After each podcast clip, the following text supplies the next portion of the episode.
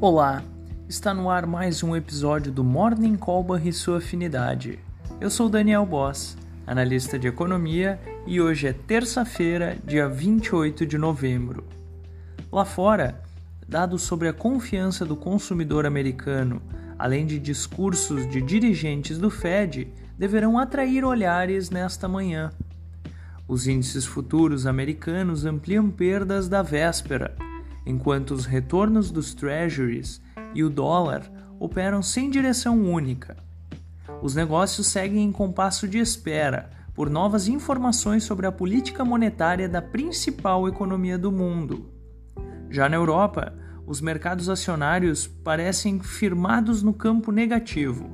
O índice de confiança do consumidor da Alemanha mostrou ligeira recuperação, o que não pareceu afetar o humor dos investidores.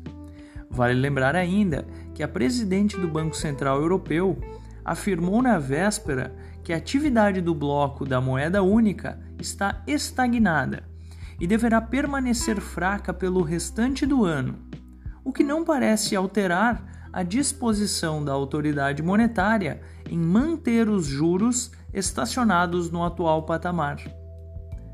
Entre as commodities, o petróleo se recupera dos seguidos tombos em meio à notícia de que a Arábia Saudita está pedindo a membros da OPEP, que reduzam as suas cotas de produção de petróleo, numa tentativa de reforçar os mercados globais. A ver. E essas foram as notícias internacionais.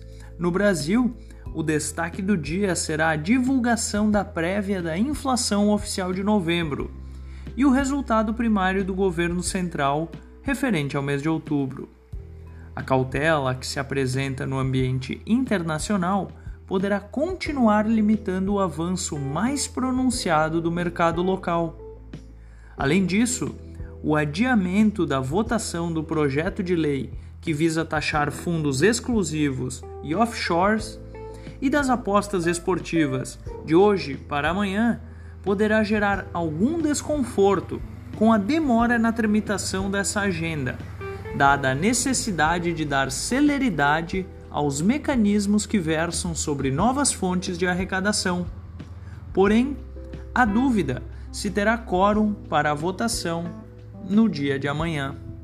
Veremos. Fechamento do mercado. O dólar encerrou a segunda-feira estável, aos R$ 4,89.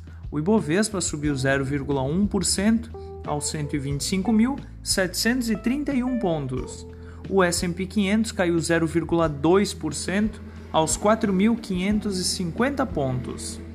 O DI futuro para janeiro de 2025 recuou 3 pontos base, a 10,40%.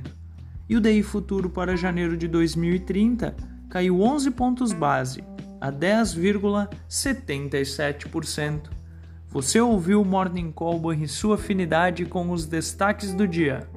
Acompanhe de segunda a sexta-feira o nosso overview.